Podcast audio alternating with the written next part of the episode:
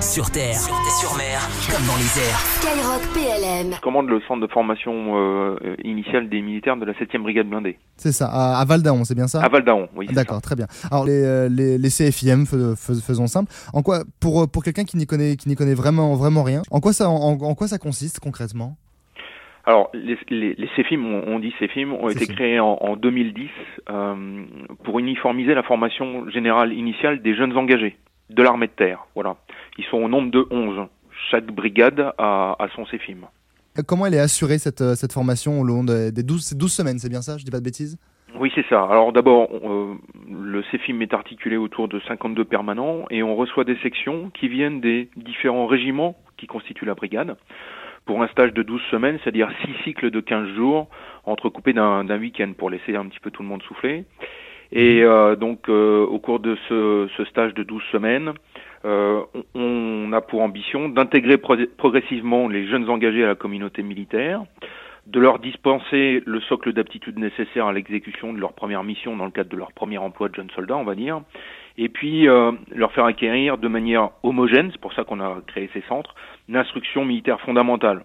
Bon, clairement, c'est euh, leur permettre de vivre ou survivre en campagne, quelles que soient les conditions, d'utiliser, de maîtriser euh, leur arme de dotation en toute sécurité pour eux, leurs camarades et puis l'environnement évidemment, et puis les préparer physiquement et moralement et à, à réaliser leur future mission de soldats. Si je faisais un résumé un, un peu simpliste, ce serait d'une certaine manière toutes les bases qui, dont, dont ils ont besoin, quel que soit finalement le corps d'armée qui décide de rejoindre euh, après.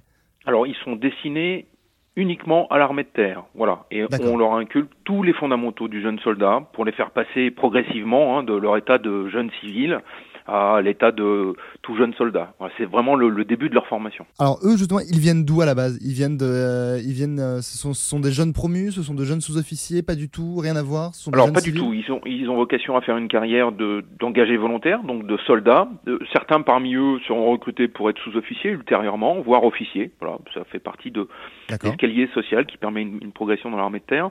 Alors euh, principalement ce sont des jeunes français ou françaises, hein, puisqu'on a également euh, des féminines, entre 17 et 27 ans pour les plus vieux, de toutes conditions, de toute origine, et qui viennent de toute la France. Ils sont passés par un centre de recrutement, et ensuite ils ont été euh, dirigés, ils ont signé un contrat au titre d'un des régiments de la brigade avant de nous rejoindre. Et alors vous, en tant que, en tant que, en tant que responsable, c'est quoi votre, vo- votre travail au, au quotidien auprès de, auprès de ces, euh, auprès de ces engagés volontaires? Alors euh, moi j'ai pris mon commandement euh, début juillet, donc euh, euh, je suis aidé par 52 permanents et puis les encadrements tournants qui viennent en stage ici. Et puis bien notre travail c'est de leur donner les conditions ou d'établir les conditions nécessaires pour qu'ils puissent réaliser cette formation dans les meilleures conditions possibles. Donc euh, organiser toute la programmation, les emplois du temps, réserver tous les créneaux des infrastructures de tir ou sportives, etc.